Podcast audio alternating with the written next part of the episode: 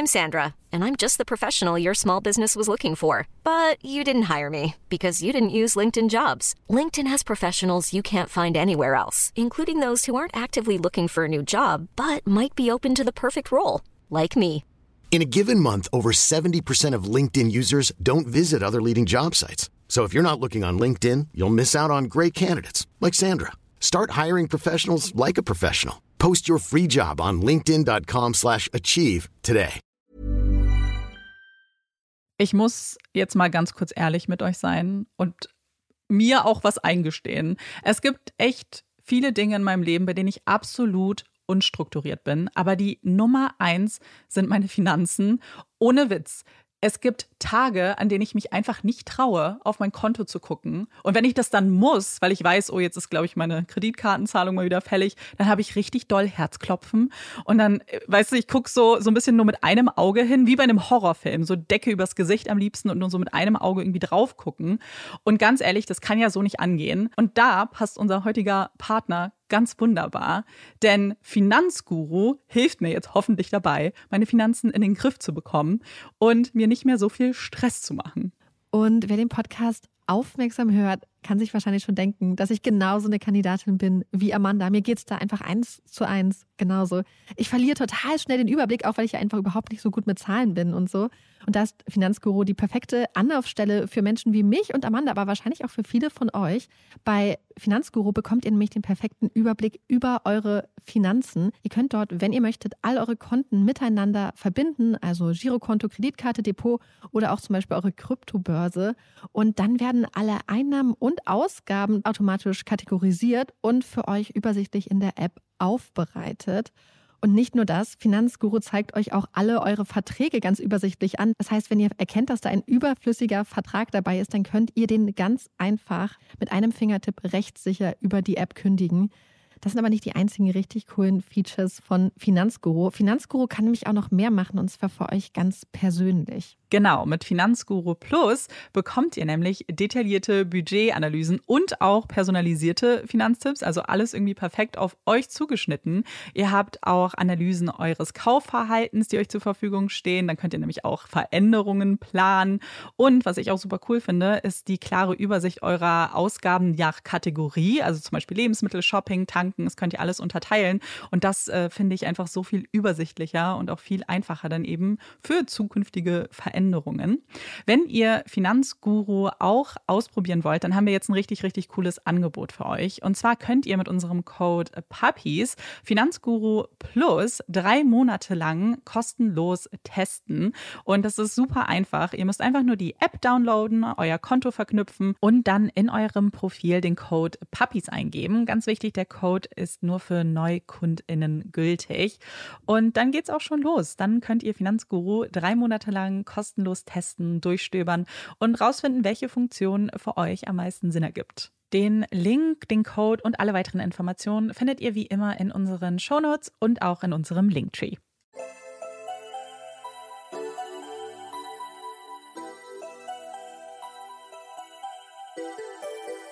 Herzlich willkommen bei Puppies in Crime, unserem True Crime Podcast. Ich bin Marike. Und ich bin Amanda. Und wir müssen einmal wieder übers Wetter reden. Wir hm. sitzen im Studio und es ist unglaublich heiß. Es so war heiß. viel, viel heißer heute. Ich bin ja wieder ja. mit dem Auto angefahren und das Auto hat keine Klimaanlage. Ich bin zerflossen auf der Autobahn. Jetzt ist es immer noch total heiß, aber Gott sei Dank hat es ein bisschen geregnet in der Zwischenzeit. Es gab auch ganz, ganz große Hagelkörner, sodass die ganzen Auto-Alarmanlagen losgegangen sind. Es war sehr spektakulär. Und jetzt sind wir mittlerweile im Studio. Und wir hätten auch die Klimaanlage anmachen können, aber wir haben gedacht, das ersparen mhm. wir euch, weil dann hätte es wunderbares White Noise im Hintergrund gegeben und das ist ja ein bisschen, ist nicht so gut. Ja, wir haben auch die Fenster zugemacht, weil es jetzt gerade so ein bisschen angefangen hat zu donnern. Also ein Gewitter zieht auch noch gerade über Berlin. Aber es ist wirklich heiß. Genau, also wenn ihr dieses Mal Gerumse im Hintergrund hört, ist es diesmal kein Hip-Hop-Bounce, es ist dann der Donner. Für den wir nichts können. Genau.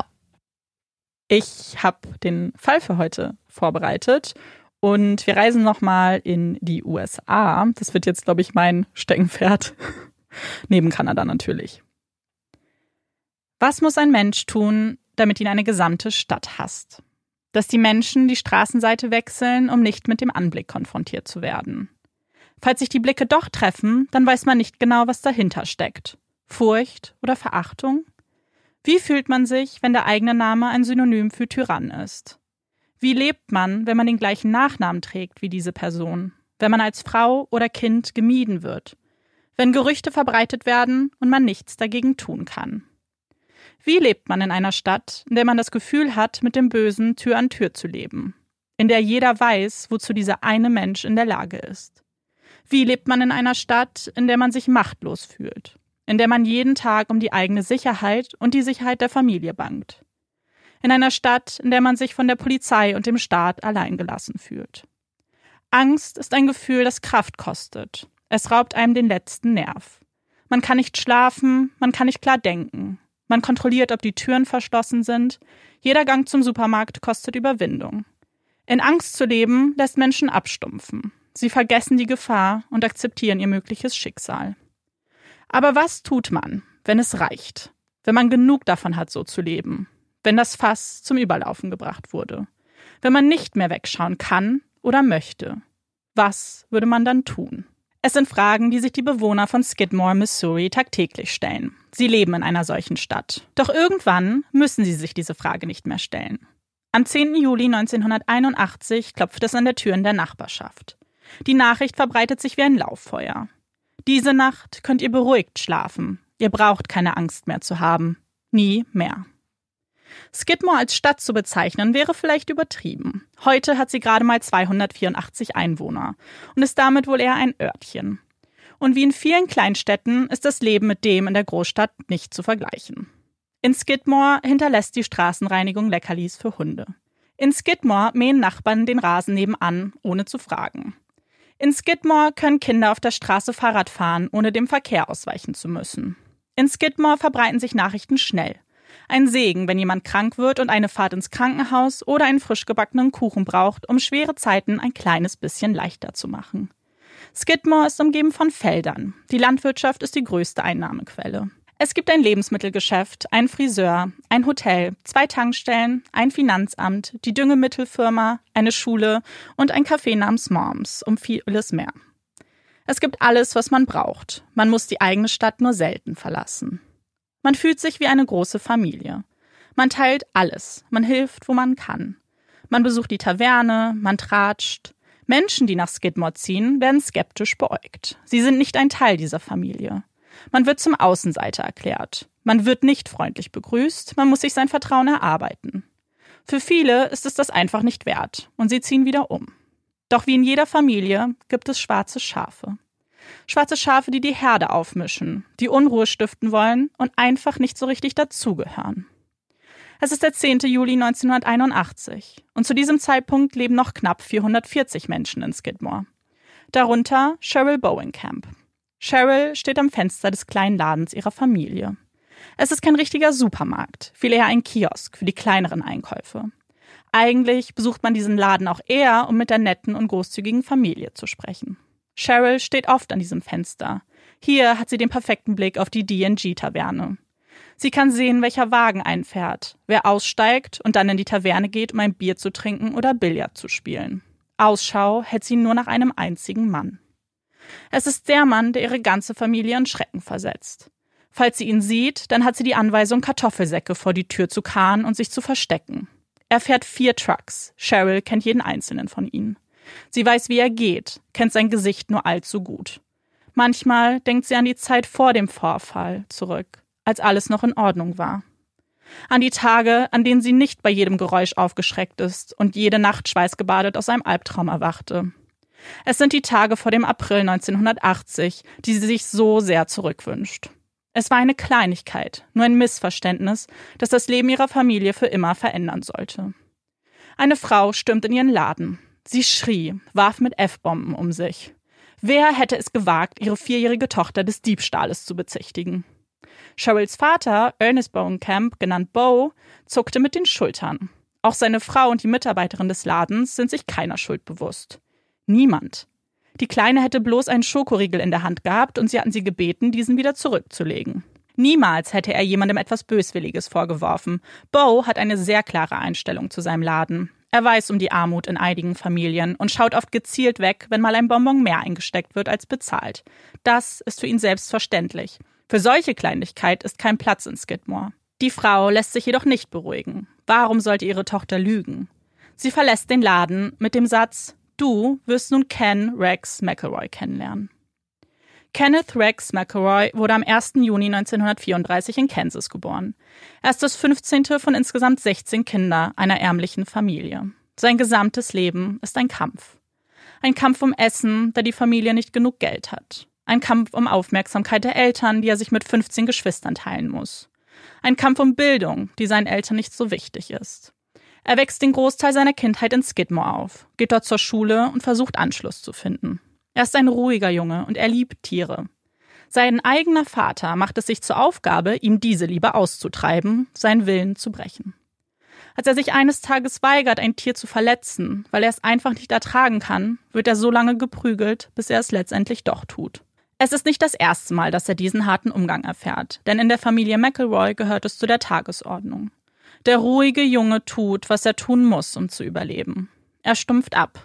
In der Schule verprügelt er die jüngeren Mitschüler, klaut ihnen ihr Pausengeld. Meist sind es die Schüler aus Familien, die es besser haben als er. Glückliche Familien, die genug Geld haben. Nicht so wie er. Mit 15 Jahren bricht er die Schule ab. Er kann kaum lesen oder schreiben, aber er ist nicht dumm. Er weiß, was er tun muss, damit er nicht untergeht. Er muss groß und stark werden. Die Menschen sollen Respekt vor ihm haben. Der Junge, der die Tiere einst so sehr liebte, entwickelt sich zum genauen Gegenteil. Er wird zu einem Mann, der für kein Lebewesen Empathie empfinden kann.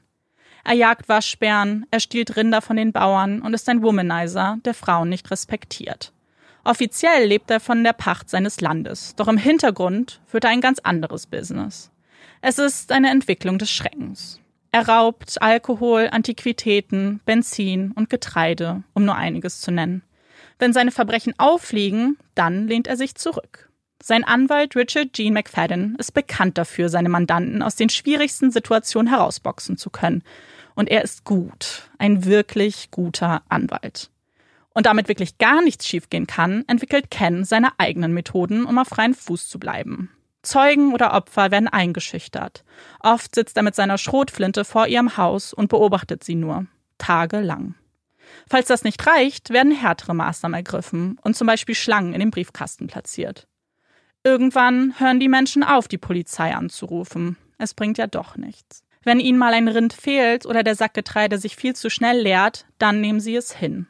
Ken fühlt sich unbesiegbar. Mit geschwollener Brust stolziert er durch Skidmore. Ihr habt keine Chance gegen mich. Seht an, wie oft ihr es versucht habt, mich hinter Gittern zu bringen. Jedes Mal habe ich gewonnen. Ich bin unantastbar. Das Gefühl, mit allem durchzukommen, bringt ihn in Ekstase. Es geht so weit, dass er Ablehnung nicht akzeptieren kann und will. Er heiratet zweimal. Seine zweite Frau lernt er im Alter von 14 Jahren kennen.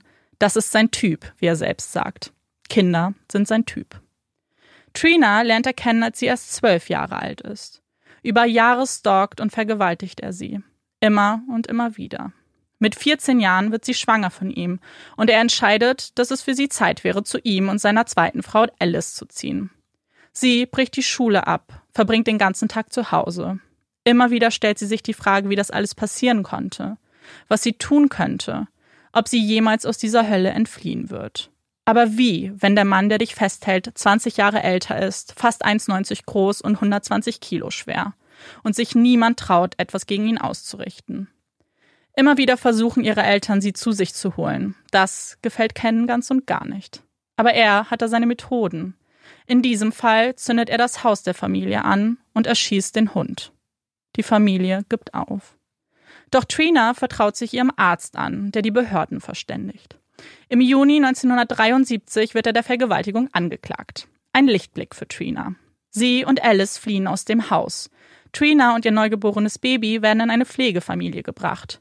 Für Ken ist das letzte Wort aber nicht gesprochen. Jeden Tag sitzt er vor dem Haus, in dem Trina nun lebt. Er versucht die Pflegeeltern einzuschüchtern, sie zu erpressen, und immer wieder versucht er mit Trina zu sprechen, bis sie eines Tages einknickt, seinen Versprechungen Glauben schenkt. Sie kehrt zu ihm zurück. Auch sie findet sich mit ihrem Schicksal ab. Doch die Anklage besteht noch immer, und Ken hat da die Lösung. Er würde Trina heiraten, Dann müsse sie nicht mehr gegen ihn aussagen.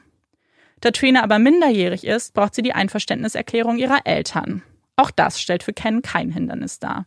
Er droht das neue Haus ebenfalls anzuzünden. Und wieder einmal gewinnt Ken Rex McElroy. Er bekommt, was er will und heiratet Trina.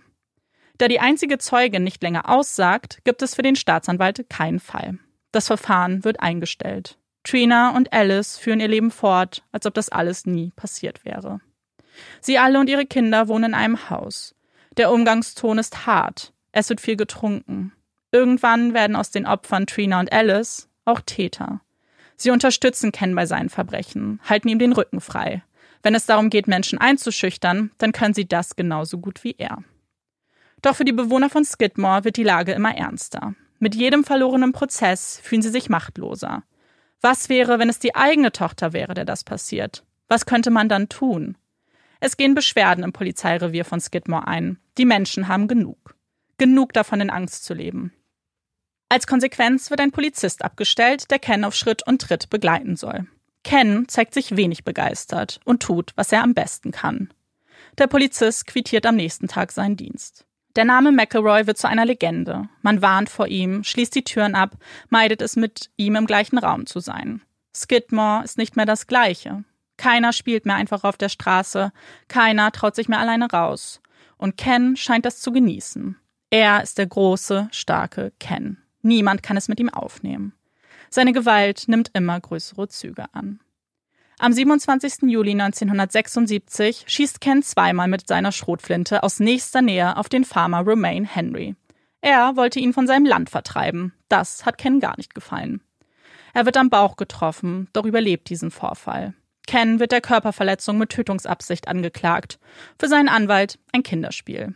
Er findet zwei Zeugen, die bestätigen, zur besagten Zeit mit Ken unterwegs gewesen zu sein. Außerdem diskreditiert er das Opfer, indem er seine eigene kriminelle Vergangenheit vorliegt. Wieder gewinnt er.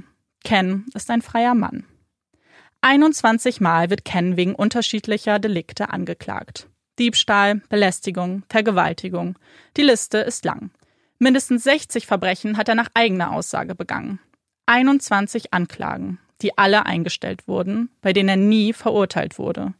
Bis auf eine. Es ist April 1980. Kens Tochter ist im Supermarkt der Bowen Camps.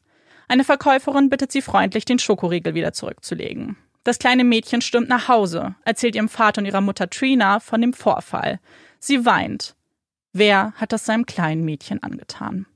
Trina stürmt in den Laden. Sie kündigt Bo an, dass er es sich mit dem falschen Mann verscherzt hat. Sein ruhiges Leben sei nun vorbei. Von nun an saß Ken vor seinem Laden, jeden Tag. Mal alleine, mal mit Trina, seine Waffe immer griffbereit. Manchmal setzte er einen Warnschuss ab, nur um Bo und seine Familie daran zu erinnern, wer sie in der Hand hat. Cheryl erinnert sich gut an diese Zeit. Es war der reine Horror. Egal wie oft sie die Polizei riefen, es waren immer dieselben Antworten. Die Straße ist ein öffentlicher Raum. Sie können nichts tun, solange er nur dort sitzt. Es gab keine Nacht, an der sie keine Angst hatte und sich die Frage stellte, ob es morgen schon vorbei sein könnte. Im Juli 1980 passiert das, wovor sie sich immer gefürchtet hatte. Ken wartet an der Hintertür des Ladens. Bo, der dort Ware einräumen will, trifft auf ihn. Ken schießt auf den 70-jährigen Bo und trifft ihn am Hals. Bo fällt in sich zusammen. Seine Familie, die den Schuss gehört hat, eilt zu ihm. Sie weinen, sie können kaum glauben, was da eben passiert ist. Das alles wegen einem Schokoriegel. Wie durch ein Wunder überlebt er. Und Ken wird zum ersten Mal vor Gericht gestellt. Ein einziger Polizist hatte es gewagt, Ken zu verfolgen und ihn festzunehmen. Alle Versuche seines Anwalts, dem Prozess zu entgehen, scheitern und die Bewohner von Skidmore haben das Gefühl, das erste Mal Gerechtigkeit zu erfahren. Der Anklagepunkt lautet versuchter Mord. Doch auf ein Verfahren müssen sie erstmal warten. Der Staatsanwalt verlässt überraschenderweise sein Amt. Sein Nachfolger, ein junger Mann, der gerade mal vor drei Jahren seinen Abschluss gemacht hat. Ihm wird diese Position angeboten. Erfahrungen werden nicht abgefragt. Und er stimmt zu. In der Zeit vor dem Prozess gingen die Bowen Camps verängstigt zu Bett. Sie schliefen in Schichten, wobei eine Person immer die Straße im Auge behielt. Es gab so viele Nächte, in denen Papa nicht rausgehen und den Garten mähen oder die Blumen gießen konnte, weil ein Lastwagen die Straße entlang parkte und sie das Haus beobachteten, erinnerte sich Bows Tochter.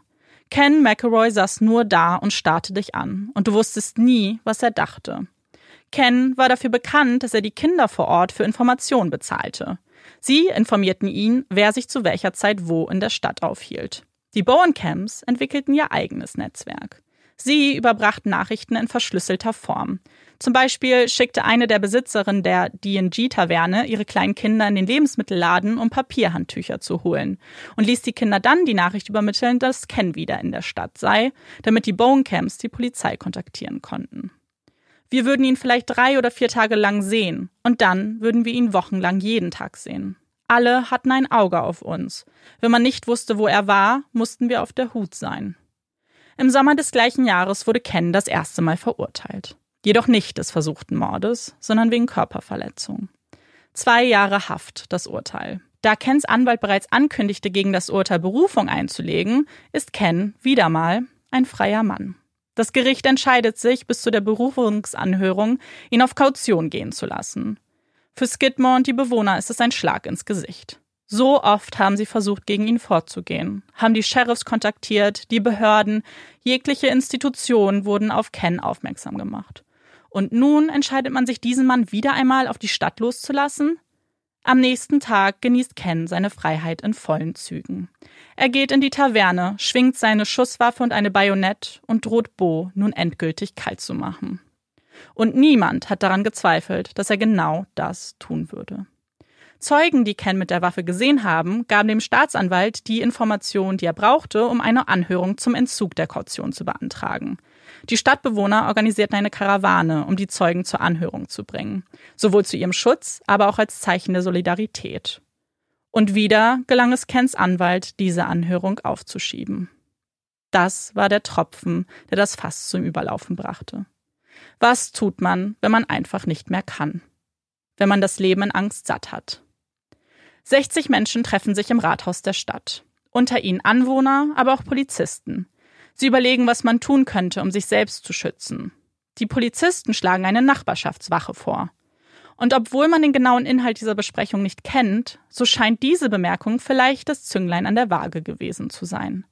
Die Vorstellung, dass das gesamte Leben so weitergeht, dass man sich selbst und seine Sicherheit, sein ganzes Leben in Gefahr sieht, das war für einige zu viel.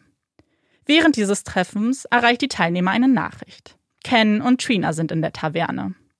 Alle 60 Menschen verlassen umgehend das Rathaus. Einige gehen nach Hause, andere in die Taverne. Sie konfrontieren Ken. Sie haben einfach genug. Ken und Trina sollen die Stadt verlassen und nie wieder zurückkommen. Ken trinkt noch sein Bier in Ruhe aus, kauft einen weiteren Sixpack und steht auf. Die beiden verlassen die Taverne und steigen in Kens Truck. Dort zündet er sich eine Zigarette an. Plötzlich hört man Schüsse. Unzählige Schüsse. Zwei treffen Ken von hinten und er sackt in sich zusammen. Trina öffnet die Tür und versucht zu flüchten. Sie schreit, sie fleht. Sie denkt, sie wäre die Nächste. Ein Mann nimmt sie an den Arm und begleitet sie zu einer Bank, wo sie sich um sie kümmern. Trina weint, schreit. Sie ruft Alice an. Er ist tot. Sie haben es getan. Sie haben ihn erschossen. Eine Traube von Menschen stand um den Truck. Die genaue Zahl ist nicht bekannt. Manchmal werden 15 erwähnt, manchmal sogar 60. 60 zu 1. Doch keine dieser Personen hat einen Krankenwagen gerufen. Sie alle kehrten in ihre Häuser zurück. Die Straße war wie leer gefegt. Es klopft an Cheryls Tür. Er ist tot. Ihr könnt endlich wieder schlafen. Sie atmet auf. Tränen rollen über ihr Gesicht. Die Polizei trifft den Tatort menschenleer an. Dort steht nur ein rauchender Truck. In ihm der tote Ken. Sein Fuß hatte sich auf dem Gaspedal verkeilt und der Motor lief unentwegt. 46 Menschen werden als potenzielle Zeugen gehört. Und alle haben eins gemeinsam. Sie schweigen. Sie haben nichts gesehen. Sie wissen nicht, wer der Schütze war. Als sie die Schüsse gehört haben, sind sie alle zu Boden gegangen. Niemand sagt etwas anderes. Außer Trina. Sie habe genau gesehen, wer geschossen hat. Unter Tränen sagt sie aus, noch immer traumatisiert. Es war Dell Clement.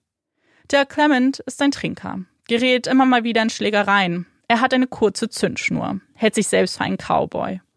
Die Polizisten können sich vorstellen, dass Trina recht hat. Doch es gibt ein Problem. Am Tatort findet man zwei unterschiedliche Projektile. Es müssen also wahrscheinlich zwei Schützen sein. Und neben Trinas Aussage gibt es keinerlei Beweise, die Dale Clement an den Tatort bringen oder zum Täter machen. Und egal wie oft die anderen Bewohner befragt werden, wie tief man bohrt, sie brechen ihr Schweigen nicht. Kein einziger. Trina will das nicht akzeptieren. Zusammen mit Kens ehemaligem Anwalt will sie Gerechtigkeit für ihren Mann. Und sie haben Erfolg. Ihre Zeugenaussage wird vor eine Grand Jury gebracht. Eine Grand Jury ist die Gesamtheit der Geschworenen, die nach US-amerikanischem Strafprozessrecht in einem nicht öffentlichen Verfahren darüber entscheiden, ob die von der Staatsanwaltschaft vorgebrachten Tatsachen und Anschuldigungen eine Anklage und einen eventuellen Prozess rechtfertigen. Es wird Grand Jury genannt, weil sie im Vergleich zu einer normalen Jury deutlich mehr Mitglieder hat. Das sind nämlich bis zu 23. Es können, äh, das Mindestmaß sind aber eben 16 und nach Auffassung der Grand Jury muss ein hinreichender Tatverdacht bestehen. Andernfalls wird das Verfahren eingestellt. Und mindestens zwölf Personen müssen sich eben für solchen Prozess entscheiden, also wie eine normale Jury dann. Und alle Juries bestehen aus Gemeindebürgern, deren Auswahl den Bevölkerungsdurchschnitt repräsentieren soll. Und das ist vielleicht auch der Knackpunkt. Denn eine Jury aus Skidmore kann nur bedingt unvoreingenommen sein. Auch wenn dies sorgfältig geprüft wurde, bleibt das ungute Gefühl, dass es in dieser Stadt nicht zu einem Prozess kommen wird. Und der Verdacht bestätigt sich. Die Grand Jury hält Trinas Aussage für unglaubwürdig und stimmt einem Prozess damit nicht zu. Trina kann das nicht glauben. Ihr geliebter Mann wurde am helllichten Tag erschossen. Es waren unzählige Menschen dabei und der Sheriff schafft es nicht, einen davon zum Reden zu bringen. Das FBI wird involviert.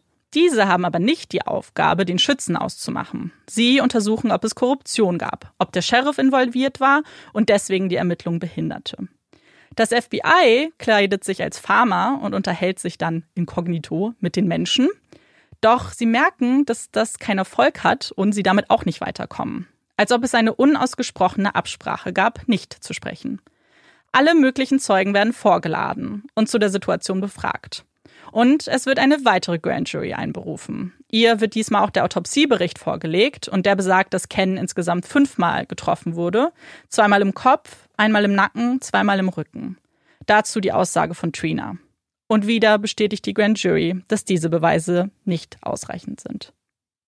Dass der Sheriff involviert ist, konnte das FBI nicht beweisen. Jedoch haben drei Zeugen angedeutet, dass sie wüssten, wer der Schütze war. Die Ermittlungen enden damit für das FBI und sie übergeben ihre Dokumente an den Staatsanwalt.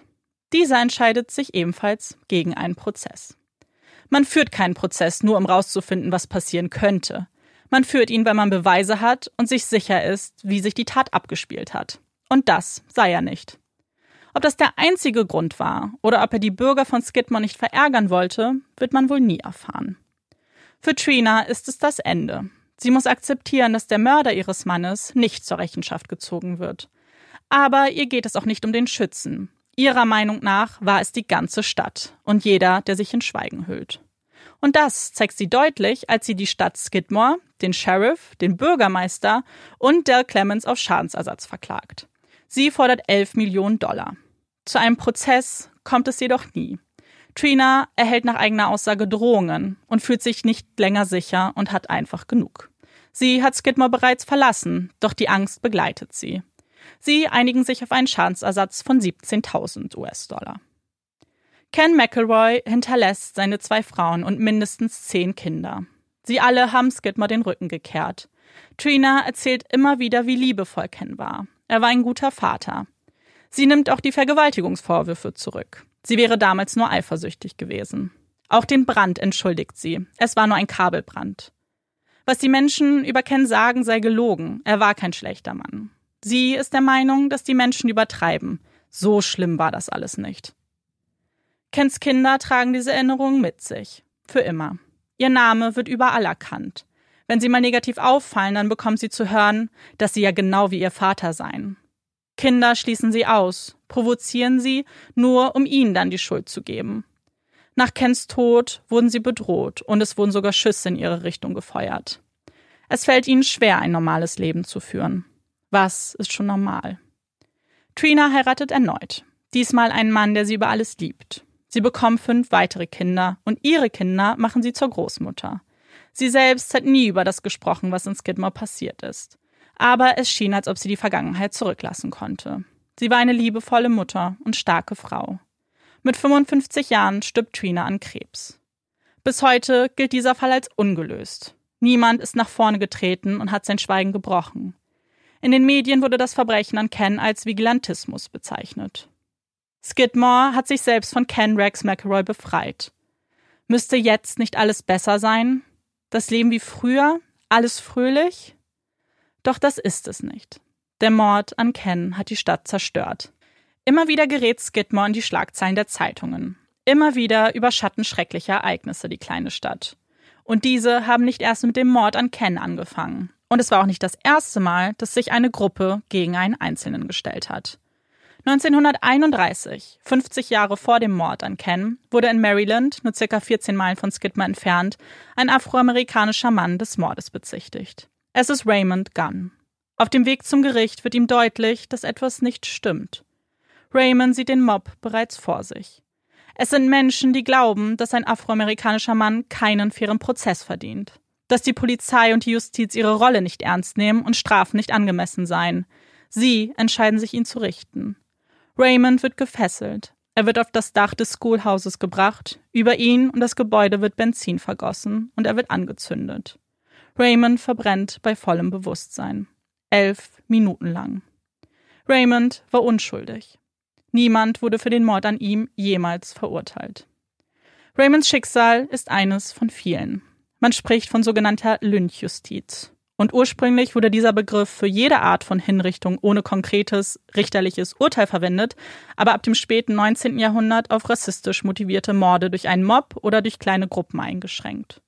Mit dem amerikanischen Bürgerkrieg wurde das Lynchen zu einem Instrument der Einschüchterung gegen Afroamerikaner oder andere Minderheiten, oft praktiziert von Mitgliedern des Ku Klux Klans, aber auch von anderen zumeist weißen Teilen der Bevölkerung der Südstaaten.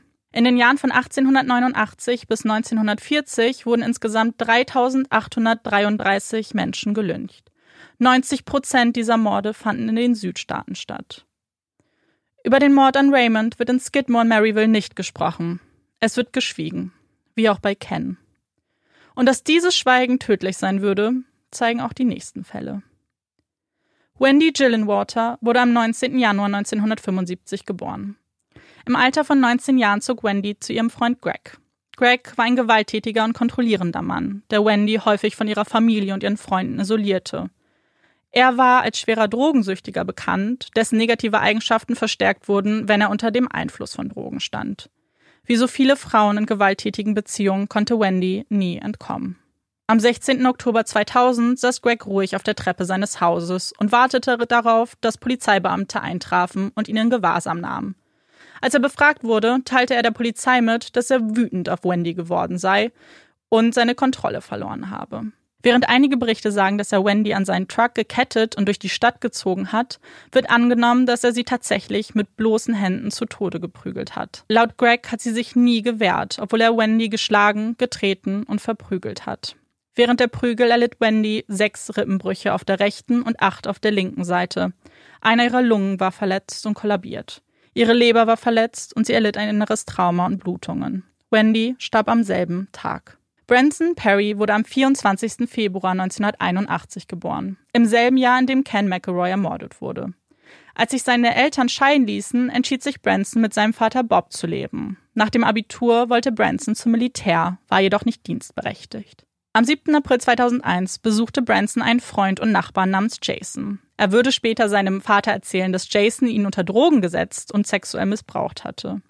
Und die Nachricht ließ Bob sehr verärgert zurück. Bob hatte lange vermutet, dass Branson schwul war und dass er sexuelle Begegnungen mit anderen Männern hatte. Aber die Idee, dass sein Sohn gegen seinen Willen ausgenutzt worden sei, verärgerte den älteren Mr. Perry. Vier Tage später, am 11. April 2001, hatte Branson einige Freunde gebeten, zu ihm zu kommen und ihm zu helfen, das Haus aufzuräumen und ein Fahrzeug zu reparieren. Während sein Freund das Haus aufräumte, arbeitete Branson mit zwei Männern zusammen, um die Lichtmaschine im Auto seines Vaters zu ersetzen. Gegen 15 Uhr teilte Branson mit, dass er einige Überbrückungskabel in einen Schuppen in der Nähe des Hauses verstauen würde. Er kehrte jedoch nie wieder zurück. Diese Fälle haben einiges gemeinsam. Polizisten, die viel zu spät ermitteln, eine Stadt, die wegsieht. Wegsieht, wenn eine Frau von ihrem Partner jahrelang verprügelt wird. Wegsieht, wenn ein Junge einfach verschwindet. Es gibt immer Leute, die mehr wissen. Doch in Skidmore entscheidet man sich zu schweigen. Für manche fühlt es sich wie ein Fluch an, der durch Kens Tod auf die Stadt gelegt wurde. Die Stadt sei voller Sünde. Vielleicht haben sie es nicht anders verdient. Und die Verbrechen hören nicht auf. Die Arbeit der 23-jährigen Bobby Joe Stinnett war angenehmer als die eines durchschnittlichen Bürgers in Skidmore. Sie und ihr Mann Sepp züchteten Terrierhunde in ihrem Haus. Um ihr Einkommen aufzubessern, arbeitete sie auch bei Kawasaki. Bobby Joe war eine fröhliche Frau, die sich immer liebevoll um ihre Mitmenschen gekümmert hat. Sie führte ein glückliches Leben. Sie war endlich schwanger. Das Familienglück fast perfekt. Am 16. Dezember betritt Bobbys Mutter ihre Wohnung, um nach ihrer Tochter zu schauen. Sie betritt das Haus und die Szene ähnelt einem Horrorfilm. Blut war überall. Bobby Joe lag bewusstlos auf dem Boden. In ihren Fäusten ballte sie lange, blonde Haarsträhnen. Ihre Mutter rannte zum Telefon und wählte 911. Sie erklärte dem Operator, dass es so aussah, als wäre der Magen ihrer Tochter explodiert. Von einem Säugling war nirgends etwas zu sehen.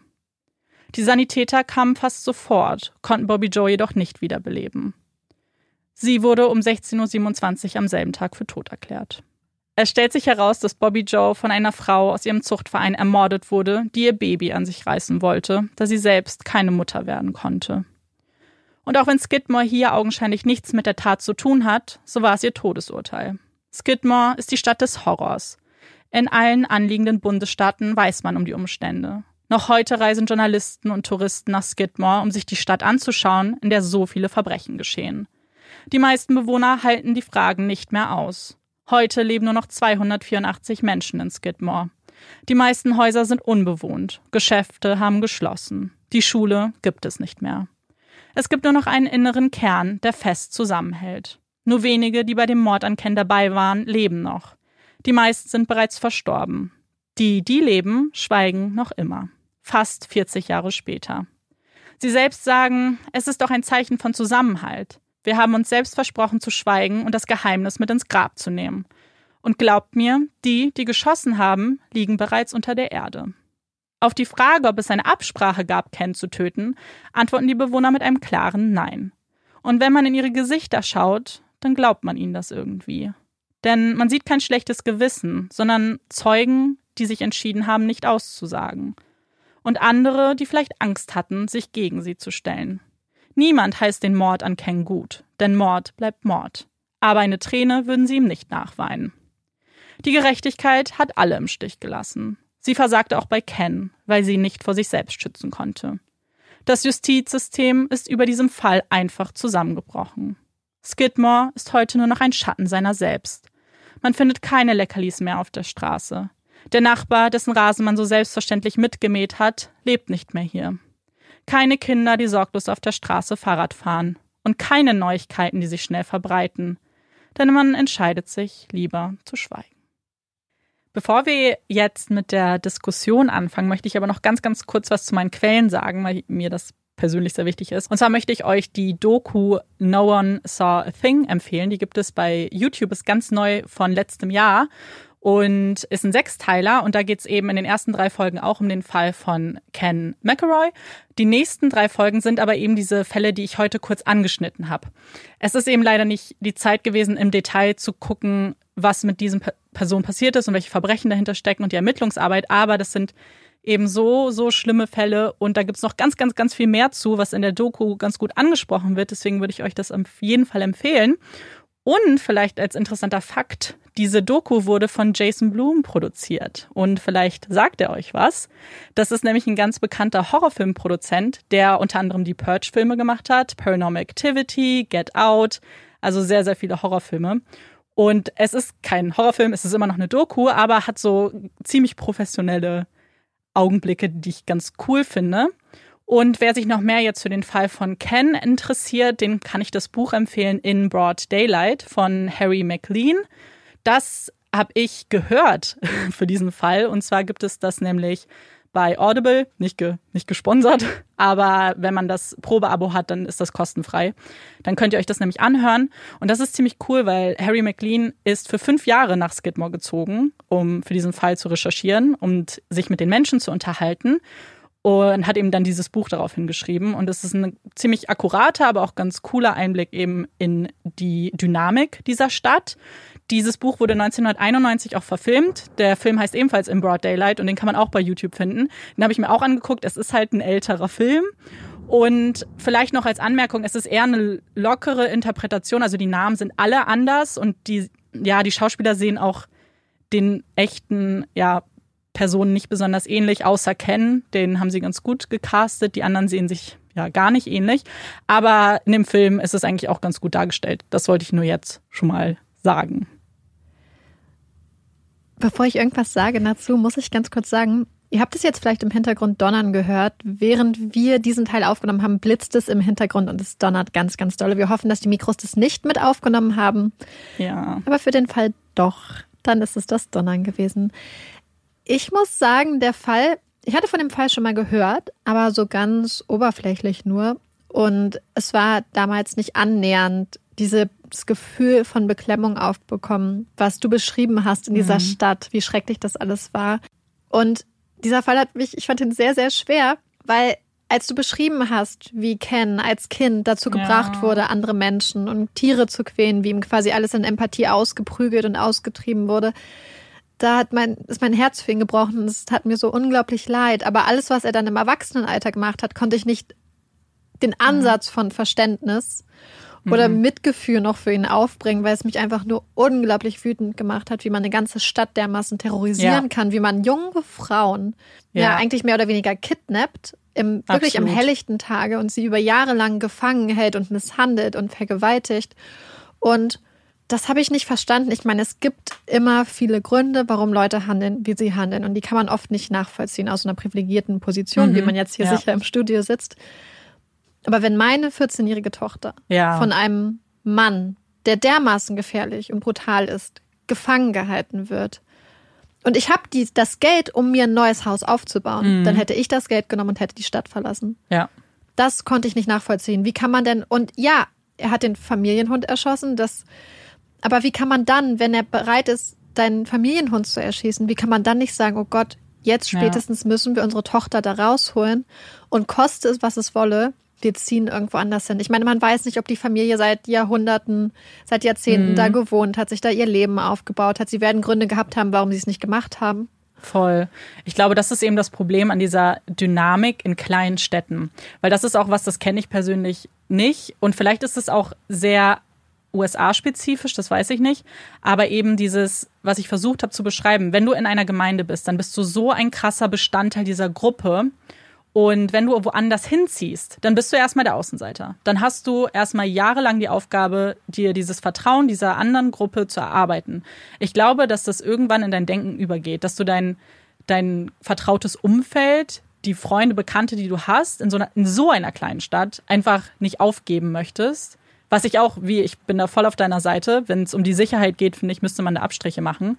Aber ich versuche nur so ein bisschen auch zu erklären, warum vielleicht. Weil ja. ich ja selber das auch nicht wirklich nachvollziehen kann, muss Aber ich zugeben. Als Elternteil, wenn du siehst, dass deine Tochter ja. jeden Tag leidet, das fand ich so schwer nachzuvollziehen. Und es hat voll. mich wirklich auch unglaublich traurig für sie gemacht, dass sie da in so einem jungen Alter dann rein, ja, ich sag mal gekidnappt, rein entführt wurde. Sie ja. wurde ja gewaltsam ihrer Familie mehr mehr ja, oder weniger ja. entrissen.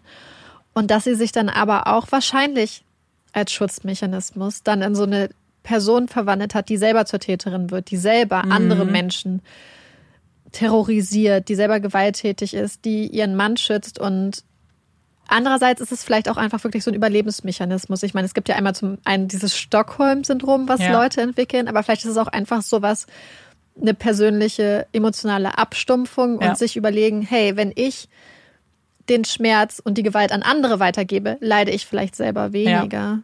Und das ist, ich glaube, genau das mit dem Abstumpfen ist es, weil ich hatte eben recherchiert und dann diesen Fall, und da gibt es auch immer wieder Experten und auch Psychologen, die sagen, dass in Angst zu leben beeinträchtigt dich so sehr, du leidest körperlich und also ja, mental und physisch komplett darunter und dass viele eben damit reagieren, abzustumpfen und das einfach hinzunehmen, zu akzeptieren, dass sie irgendwann auch so leben, ja, okay, dann ist es halt so. Wenn, wenn ich jetzt getötet werde, dann werde ich halt getötet. Was ganz schlimm ist. Ich finde das eine ganz, ganz schlimme Vorstellung. Aber viel, und deswegen, dass ich glaube, dass es was bei ihr auch passiert ist, dass sie einmal versucht hat, dem Ganzen ja zu entkommen und gesehen hat, okay, er, er wird mich immer wieder zurückholen. Ich habe alleine nicht die Möglichkeit. Und das ist auch, glaube ich, das Problem. Er hatte die ganze Stadt unter Kontrolle. Er hat, keiner hat sich was getraut auszurichten, weil du nicht wusstest, wie. Die haben sich immer alle sehr alleingelassen gefühlt, weil Polizisten ja auch nichts gemacht haben. Das kann ich auch zu 100 Prozent nachvollziehen, weil wenn man denkt, man möchte, man hat ein Problem und man wendet sich an die entsprechenden Mhm. Stellen. Aber was ich mich frage, was hatte er denn bitte schön für einen Anwalt gehabt, dass Das- der so mehr oder weniger in Anführungsstrichen Ja. Zauberwerk vollbracht hat? Was war das für ein Dieser Mensch? Anwalt ist auch ein Charakter. Also wenn ihr die Doku guckt, seht, seht ihr auch Interviews mit ihm. Das war auch ein ehemaliger äh, Mob-Anwalt. Also der, ja, der weiß, was er tut und was er tun muss. Der war so krass und das haben auch alle immer gesagt. Sie Ken war sch- Ken war als Person sehr gefährlich, weil er eben eingeschüchtert hat. Aber dieser Anwalt hat ihn überall rausgekriegt. Aus allem. Und weiß man, wie da die Verbindung war? Weil ich denke, wenn du ein unglaublich talentierter Mhm. Anwalt bist, und ich sage jetzt talentiert, in leider die falsche Richtung scheinbar, beziehungsweise wenn du Strafverteidiger bist, ist das ja das, was du machen solltest. Ja. Wie konnte Ken sich das denn leisten? Weiß man das? Oder weiß man, warum dieser Mann immer an seiner Seite geblieben ist? Also, er Ken hat viel Geld. Ken hat nicht wenig Geld. Der war Also sehr er ist wirklich wohlhabend. sehr Mhm. erfolgreich Ja. kriminell gewesen. Ja, kriminell und er hat ja sein Land verpachtet. Also er hat dadurch eigentlich, er hat gut Geld verdient. Und der Anwalt kommt nicht aus Skidmore eigentlich, sondern ist eben aus einer Großstadt. Das haben auch immer alle gesagt, oh, er hat den fancy Großstadtanwalt geholt in unsere kleine Stadt, wo ja die Justiz scheinbar nicht gegen so etwas ankommt. Also so haben sie das gesagt. Ich keine, ich möchte da jetzt keine Meinung zu äußern, aber der hatte so scheinbar die Methoden, auf die die Richter dann keine Antwort hatten oder keine gute. Das ist halt auch dann Armutszeugnis Mhm. für die fürs öffentliche Justizsystem. Absolut. Ich glaube, das ist dann auch so eine Kultur der Gewalt. Wir haben es ja, Ja. gesehen mit Raymond Gunn, wo das in den 30ern Mhm. passiert ist. Dem wird auch bestimmt schon eine ganz gewalttätige Geschichte Ja. vorausgehen, weil solche, ich glaube, so eine Lynchmorde passieren nicht, ohne dass nicht vorher auch schon ganz viel so rassistische Gewalt Ja. wahrscheinlich stattgefunden hat. Und dass es dann immer weitergeht. Und ich denke, es gibt ja diesen Spruch, man braucht quasi ein Dorf, um Mhm. ein Kind aufzuziehen. Und wenn Kinder in solchen Umfeldern aufwachsen, vielleicht wo das ganze Dorf Ja. ähm, ein ganz gespaltenes und schwieriges Verhältnis auch zur Sicherheit hat, zur Justiz, zur Selbstjustiz. Das ist bestimmt auch recht schwer für Kinder dann in so einem Umfeld aufzuwachsen. Also auf jeden Fall ein Fall, der mich, ah, der einfach so schwer ist, weil man einerseits sieht, wie er als Kind misshandelt wurde, dann wie er andere misshandelt, wie die Leute, die er misshandelt hat, weitertragen die Gewalt, wie die Leute, die sich eigentlich im ersten Moment denkt man, okay, man kann das Ja. vielleicht doch dann auch zu einem gewissen Grade nachvollziehen, dass einfach diese unglaubliche Hilflosigkeit in so einer Tat mündet. Aber wenn man dann sich die Geschichte vorher und nachher Mhm. anguckt, denkt man, okay, da scheint ja ganz vieles falsch gelaufen sein. Das scheint ja nicht nur er das Problem Nee. gewesen zu sein, sondern dann scheint es ja tiefere Mechanismen und Dynamiken in der Stadt Ja. gegeben zu haben, die halt sich dann immer in so einer krassen Gewalt gegen Menschen entladen hat. Und deswegen, Das, ah, ja, das ist halt schwer. Das ist die Diskussion, die immer geführt wird mit diesem Fall. So, ist es okay, was die Stadt getan hat? Weil ganz viele sagen, ist es nicht besser, einen Menschen zu töten für das Wohl vieler? Das ist, wird ganz, ganz oft gesagt. Und in dem Fall wird eben gar nicht von Selbstjustiz gesprochen, sondern eben von diesem Vigilantismus, also dass eine ganze Gruppe sich gegen einen stellt. Und das fand ich ganz interessant, weil Harry McLean, der eben da gewohnt hat, hat gesagt, das Gefühl hat er nicht. Er hat nicht das Gefühl, dass es eine Absprache gab. Er hat, wenn er in die Gesichter sieht, dann denkt er nicht, dass sich Leute hingesetzt haben und gesagt haben, wir töten ihn heute, sondern er glaubt, dass es Einzelne waren, denen es einfach zu viel war, die einfach nicht mehr konnten. Und das ist aber eben halt die Frage, die ganz oft hier kommt. Ist es okay? Ist es nicht okay? Am Ende ist Mord Mord, muss ich sagen. Und ich würde auch da gar nicht, wenn wir schon diskutieren, ob sowas je Mhm. Ja. okay ist, müssen wir eigentlich viel früher anfangen und sagen, Ja. was stimmt in einem Justizsystem nicht. Absolut. Weil wenn man an dem Punkt ist, wo man überlegt, ob sowas gerechtfertigt ist, wenn es eine Gruppe macht, ist man schon so weit weg von Mhm. dem, was man als Anspruch an Rechtsstaat hat. Deswegen würde ich Ja. Mhm. mir dieser Frage gar nicht erst stellen wollen, weil das einfach nur ein Zeugnis dafür ist, dass der Rechtsstaat dermaßen versagt. Und das ist etwas, was Ja. ich mir gar nicht vorstellen möchte. Diese, diese Diskussion äh, Mhm. befindet sich auf einem Terrain, was ich eigentlich gar nicht mich dahin begeben möchte, Nee. weil ich denke, das ist nicht das, was wir diskutieren müssen. Wir müssen diskutieren, wie kann der Rechtsstaat und auch die Exekutive, wie kann die Exekutive so agieren, dass die Menschen sich geschützt fühlen und dass es gar nicht erst so weit Das kommt. du nicht, genau. Das Da muss man viel früher anfangen. Absolut. Und ich habe auch das Gefühl, das ist hier gar nicht so einfach, überhaupt zu schauen, wo das, warum das so weit gekommen ist. Weil, wie du ja schon gesagt hast, es gibt den Fall von Raymond Gunn, der vorher passiert ist, aber es sind ja auch einige Verbrechen danach passiert, die irgendwie schon damit zu tun hatten, dass diese Kleinstadt einfach eine eigene Dynamik hat, dass man sich öfter entscheidet, mal nicht hinzugucken, dass man sich so Mauern aufbaut, mal wieder, so innerhalb der Familie, dass einfach nicht gesprochen wird nach außen. Und das ist ja so tief verwurzelt, glaube ich, dass, also da, weiß ich nicht. Das ist total, total schlimm einfach. Ja. Also wirklich einfach schlimm für alle Beteiligten.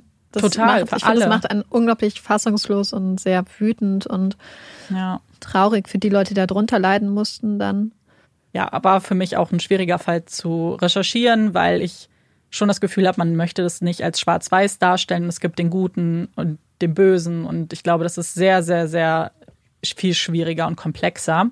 Wenn ihr also noch mal Ausschnitte eben sehen wollt, vielleicht von Live-Interviews oder die Person auch kennenlernen möchtet, gerade die Kinder von Ken oder äh, Trina und Alice, dann kann ich euch die Doku wirklich sehr, sehr ans Herz legen. Da gibt es eben viel Infomaterial auch aus der Zeit selbst. Das fand ich sehr spannend. Und dann hat man nochmal auch ein anderes Gefühl dafür. Und damit wir vielleicht jetzt einmal aufatmen können nochmal, kommt jetzt die Puppy Break. Yay! So, der Puppy-Fact kommt diese Woche nicht von mir. Den hat Marina uns geschickt. Wir hatten ja neues schon mal ähm, den Aufruf gestartet, dass ihr uns Puppy-Facts schicken könntet. Wir freuen uns immer darüber. Und vor diesem Aufruf schon hat Marina uns ihren Puppy-Fact geschickt.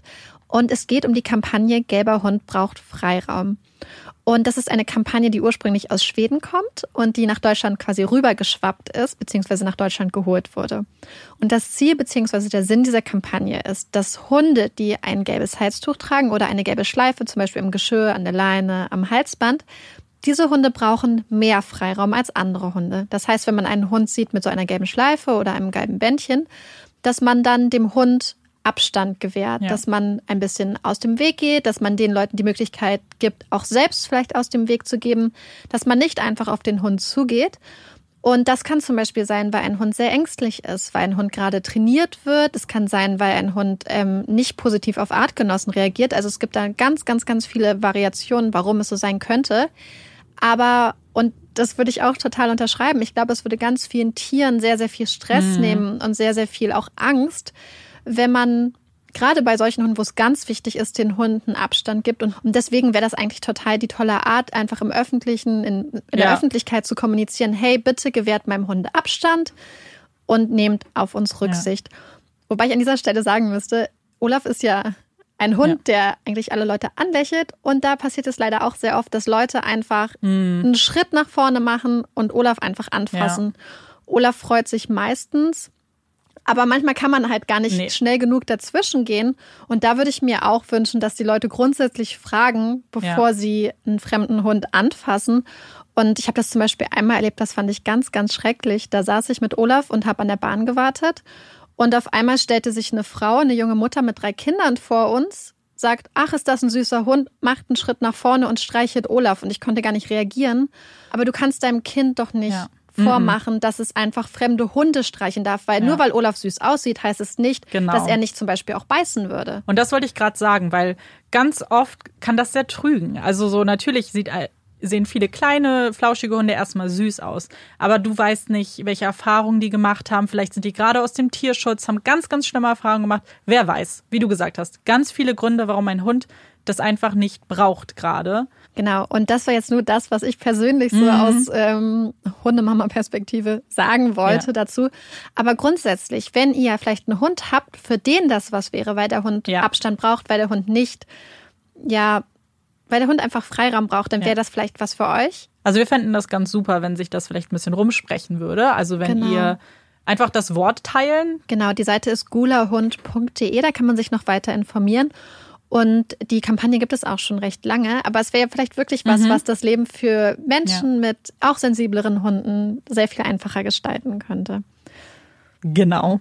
Und kommen wir nun zum nächsten Teil in unserem Podcast und das sind unsere Empfehlungen. Marike, hast du eine Empfehlung für uns mitgebracht? Habe ich, muss mich aber auch gleichzeitig noch für eine andere Empfehlung bedanken, die von ganz vielen von euch kam. Wir haben ja vor Ewigkeiten mal, beziehungsweise ich habe die Brigitte Woman angesprochen, weil ich die Zeitung so gerne lese. Und dann haben ganz, ganz viele von euch die Flow empfohlen.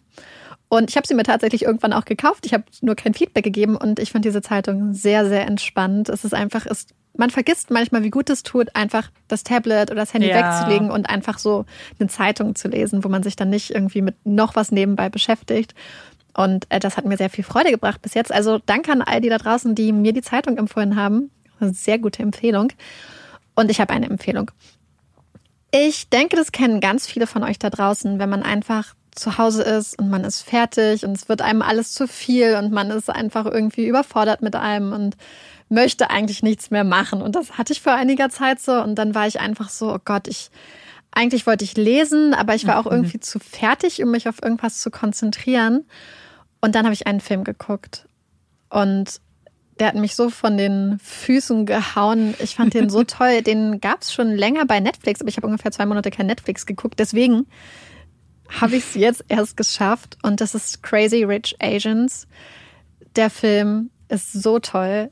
Er rührt total. Das ist so eine schöne Geschichte und ist so schön gemacht. Und auch wenn man es mir nicht ansieht, ich stehe total auf Glitzer und Bling Bling und sowas. Das ist ja eigentlich eher Amandas Gebiet, aber ich gucke das auch total gerne. Und dieser Film ist so toll. Geniale Schauspieler. Und es ist einfach so, manchmal möchte man einfach weinen und dann lacht man wieder. Und es ist einfach toll. Und ich habe den Film geguckt und danach wollte ich genau das gleiche nochmal gucken. Das kennt ihr bestimmt auch. Man mm. guckt einen Film und möchte das gleiche nochmal gucken. Dann habe ich nichts Richtiges gefunden. Dann habe ich den nochmal geguckt, zumindest bis zur Hälfte, bis ich dann schlafen gegangen bin. Und jetzt habe ich mir die Bücher bestellt weil ich habe gehört, dass der Film erst 2021 die Fortsetzung kommen soll, aber das war auch vor Corona-Zeiten. Das mm, heißt, das vielleicht liegen die vielleicht. Dreharbeiten jetzt ja. auf Eis. Vielleicht wird es sogar noch später. Aber dieser Film, wenn ihr einfach mal abschalten wollt, was gucken wollt, was ist also einfach ein unglaublich toller Film. Hast du denn eine Empfehlung, Amanda? Ja. Und im Gegensatz zu dir schaue ich sehr regelmäßig Netflix, wie ja viele wissen. Und es ist nochmal eine Netflix-Empfehlung, Entschuldigung. Und die hatte ich schon ziemlich lange auf der Liste und es hat immer nicht so ganz gepasst, aber heute gibt es sie. Und zwar möchte ich euch Elite empfehlen und zwar einfach, weil ich es eine ziemlich coole Serie finde. Es gibt aktuell drei Staffeln auf Netflix. Es ist eine spanische Serie und ist so ein bisschen im ja, Teenie Genre, ist ein bisschen jünger, sind jetzt nicht Erwachsene, aber hat eben auch was mit Verbrechen zu tun. In jeder Folge gibt es eben ein Verbrechen, äh, in jeder Staffel gibt es ein Verbrechen. Äh, davon handelt dann die jeweilige Staffel. Und ich finde es ganz cool gemacht, wenn man am Anfang immer schon so angeteasert bekommt, worum es geht. Und dann wird es halt mit den Folgen immer weiter aufgeklärt. Ich finde die, die Charaktere eigentlich ganz cool. Und ich habe die drei Staffeln in vier Tagen weggeguckt. Ja, ich bin ein Freak. Und das wollte ich euch empfehlen für jeden, weil bei mir war es tatsächlich lange so, dass ich von dieser Existenz wusste. Mir hatten das auch viele empfohlen, weil es eigentlich schon ganz gut so in das passt, was ich gerne gucke. Und habe es aber mal ein bisschen abgetan und wollte nicht. Und deswegen, wenn es euch vielleicht auch so geht und ihr das einfach lange vermieden habt, dann guckt es. Es ist wirklich gut. Ich war dann ganz froh. So, und jetzt sind wir auch schon mit der spannenden Kategorie der Hot Takes, wer unsere letzte Extra-Folge gehört hat, ja. wo wir auf die Hot Takes reagiert haben. Ähm, da Viele hat sich tatsächlich eine sehr spannende Diskussion, beziehungsweise es gab einige spannende Kommentare dazu bei Instagram. Also mhm. das scheint wirklich richtig krasse Hot Takes zu sein. Ja, sehr das ist, das ist sehr cool. Da haben wir uns sehr gefreut, dass das so viele, dass es wirklich richtig kontrovers war teilweise. Ja. Also ich habe gedacht, ich mache es diese Woche einmal anders, denn mir ist aufgefallen, bis jetzt waren fast alle meine Hot Takes so, dass ich Sachen nicht so gerne mochte. Weil irgendwie fällt es mir leichter, ja. mir einen Hot Take zu überlegen, wenn ich Sachen nicht mag den Spieß drehe ich jetzt um. Ich nehme jetzt eine Sache, die ich super toll finde, aber von der ich weiß, dass sie ganz, ganz viele Leute unglaublich langweilig finden und es überhaupt nicht schätzen. Es geht um Spazierengehen. zu meinen Top 3 Hobbys gehört wahrscheinlich spazieren gehen. Das war einer der Gründe, warum ich auch immer, seit ich ein Kind war, unbedingt einen Hund haben wollte. Ich bin früher immer mit den ganzen Hunden aus der Nachbarschaft spazieren gegangen. Jetzt habe ich Olaf, jetzt habe ich jemanden, der stundenlang mit mir durch die Felder streunert. Ich liebe spazieren gehen. Ich gehe jetzt mal gar nicht auf die ganzen Vorteile von Spazierengehen ein, nee. die wissenschaftlich bewiesen sind. Ich finde, es ist einfach eine der besten Beschäftigungen. Man kann was hören, man kann mit sich allein sein, man kann es mit wem anders machen, man bewegt sich, man ist danach ich bin danach immer glücklicher. Selbst wenn ich eine Stunde im Regen spazieren war oder im Winter, äh, einem friert alles ab, man spürt nichts mehr, alles tut weh. Immer, wenn man nach Hause kommt, ist man eigentlich zufrieden und glücklich. Aber viele Menschen in meiner Umgebung, viele Menschen, mit denen ich zusammengelebt habe, fanden das ganz, ganz schrecklich, fanden das ganz langweilig. Irgendwann habe ich mir dann immer so Sachen überlegt wie, ach, kommst du einmal mit um den Block? Ja, aber nur eine kleine Runde ja, ja. Und dann bei der nächsten Kreuzung war es, ach komm, wir gehen noch einmal um den Park rum und wir gehen noch einmal darum. Du Lügner! Und habe dann immer aus dem kleinen versprochenen einmal um den Block gehen immer größere Runden gemacht. Was wohl in der Familie liegt, musste ich Neues rausfinden. Das machen wohl alle Leute bei mir auf väterlicher Seite so. Aber deswegen, ich liebe spazieren gehen. Über alles. Ja, ich gehöre dann eher zur anderen Fraktion. Also ich gehöre, ich finde es zu langweilig. Ich glaube, wir haben schon letztens drüber gesprochen. Ich wollte unbedingt einmal rausgehen, weil ich krasse Kopfschmerzen bekommen habe. Und ich konnte aber nicht einfach spazieren, ohne einen Sinn oder ein Ziel zu haben. Das ist, glaube ich, mein Problem. Also wenn ich mir ein Ziel setze, das Ziel war eine Eisdiele, dann ist es okay. Aber sonst. Okay, mein Hot Take hat heute was mit der Empfehlung zu tun. Deswegen habe ich das auch jetzt heute gemacht. Und zwar ist mir nämlich, als ich Elite geguckt habe, was aufgefallen. Und zwar gucke ich eigentlich hauptsächlich Serien aus England oder eben Amerika, also USA oder Kanada. Das heißt, es sind englischsprachige Serien. Ja, ähm, jetzt habe ich eine spanische geguckt und musste mich dann für eine Sprache entscheiden, weil ich spreche kein Spanisch und habe gemerkt, wie sehr ich Serien und Filme hasse, die synchronisiert sind. Ich kann das einfach nicht. Das ist für mich kein Erlebnis. Also ich habe jedes Mal achte ich auf die Lippen und sehe, dass die Lippenbewegungen nicht richtig passen zu den Sätzen, die gesprochen werden. Ich finde, die Stimmen passen manchmal auch überhaupt nicht zu der Person. Und als ich dann Elite geguckt habe, war ich so, okay, mache ich jetzt Deutsch oder Englisch? Habe mir dann die Stimmen kurz angehört in beiden Sprachen, habe mich dann für Deutsch entschieden, weil ich es ein bisschen besser fand und dann, zweite Staffel, kommt ein neuer Charakter, der eine grauenhafte Stimme hatte, die gar nicht gepasst hat. Und auf einmal war ich wieder, okay, ändere ich jetzt? Was mache ich jetzt? Und das ist mein Hot Take. Ich kann das nicht. Für mich ist das ganz, ganz anstrengend. Ich liebe deinen Hot Take, weil ich das so gut nachvollziehen oh, kann. cool. Und wir haben zum Beispiel jedes Jahr das Problem, ich habe ja schon mal gesagt, wir gucken bei uns in der Familie auch ganz gern Love Actually oder tatsächlich mhm. Liebe und wir stehen jedes Jahr vor dem gleichen Problem. Ja. Mein Vater möchte es auf Deutsch gucken, meine Mutter, mein Bruder und ich möchten es gerne auf Englisch gucken. Und es ist so schwer. Und ich kenne das mit total vielen Leuten. Bei Horrorfilmen kann ich mich manchmal mhm. noch drauf einlassen, okay, da ist jetzt der Dialog nicht so ja. wichtig. Das kann ich noch auf Deutsch gucken, aber ich finde auch gerade bei Sachen, die lustig sind. Oh mein Gott. Ja. Geht so viel verloren. Natürlich. Und an, an Witzen, an, an kulturellen Referenzen. Und es hört sich jetzt vielleicht total snobby an, aber ich finde, das ist einfach. Ah. Ja, genau das ist es. Ich habe auch immer das Gefühl, es muss ja was verloren gehen in der Übersetzung, weil es gibt ja auch manchmal eben bestimmte Wörter können gar nicht eins zu eins übersetzt werden und Witze schon gar nicht, vor allem wenn es Wortwitze sind. Also ja. das finde ich dann immer sehr schwach. Also ich gehe mit deinem Hot Take zu 100 Prozent mit. Ich fühle cool. den Schmerz und äh, kenne das nur zu gut und kenne auch diese Dilemmata, mhm. in denen man mhm. dann steckt, wenn man mit anderen Leuten guckt und man möchte nicht oh der Arsch Gott. sein, der darauf besteht, das auf Englisch zu gucken. Ja. So, und eigentlich wenn wir jetzt auch schon am Ende der Folge. Wir müssen aber noch eine kleine Ankündigung machen, denn wie wahrscheinlich die meisten von euch wissen, wir hoffen es, Amanda und ich haben noch normale, reguläre Tagesjobs, mhm. denen wir nachgehen. Und die letzten Wochen hatten wir da schon sehr, sehr viel zu tun. Und jetzt die ja. kommenden Wochen wird es wahrscheinlich noch viel mehr werden. Das heißt, wir werden wahrscheinlich leider gar keine Zeit haben, extra Folgen zu machen, beziehungsweise ja. wir haben schon eine extra Folge angedacht mit einem Thema, Musik, das haben wir schon mal angesprochen, aber es wird wahrscheinlich noch ziemlich lange dauern, bis die kommt, da wir extrem viel zu tun werden. Wir hoffen, dass wir jede Woche eine Folge rausbringen können. Wir können es aber nicht versprechen. Es ist halt, wir wollen die Folgen auch von der Qualität hochhalten. Ähm, Genau. Und deswegen ist es für uns manchmal einfach, es ist einfach sehr viel Arbeit noch, die ja. wir über alles lieben. Eben, und unser, unser Job muss ja auch da vorgehen. Das ist am Ende das, was uns bezahlt und, und ja, uns ähm, ein Dach über dem Kopf schenkt. Und wir lieben, lieben, lieben diesen Podcast und wir wollen eben die Zeit reinstecken, die die Folgen brauchen, weil das ist eigentlich unsere Priorität, das ist unser Hobby hier und wir mögen, wir lieben es ja wirklich. Deswegen brauchen wir da auch manchmal ein bisschen Zeit. Nur, dass ihr es jetzt schon mal gehört habt. Genau, und falls wir es dann mal eine Woche nicht schaffen, eine Folge rauszubringen, seht es uns bitte nach. Wir geben unser Bestes, wir wollen es versuchen, Ja. aber falls es einfach nicht klappt, das ist nicht, weil wir jetzt was Besseres, also Absolut nicht. wir können uns nichts Besseres vorstellen, aber wir haben halt auch noch andere Sachen, die dann manchmal leider vorgehen müssen. Genau. Aber ich bin sicher, dass ihr da auch Verständnis für habt, weil bis jetzt haben wir nur ganz, ganz tolle Rückmeldungen bekommen. Deswegen Ja.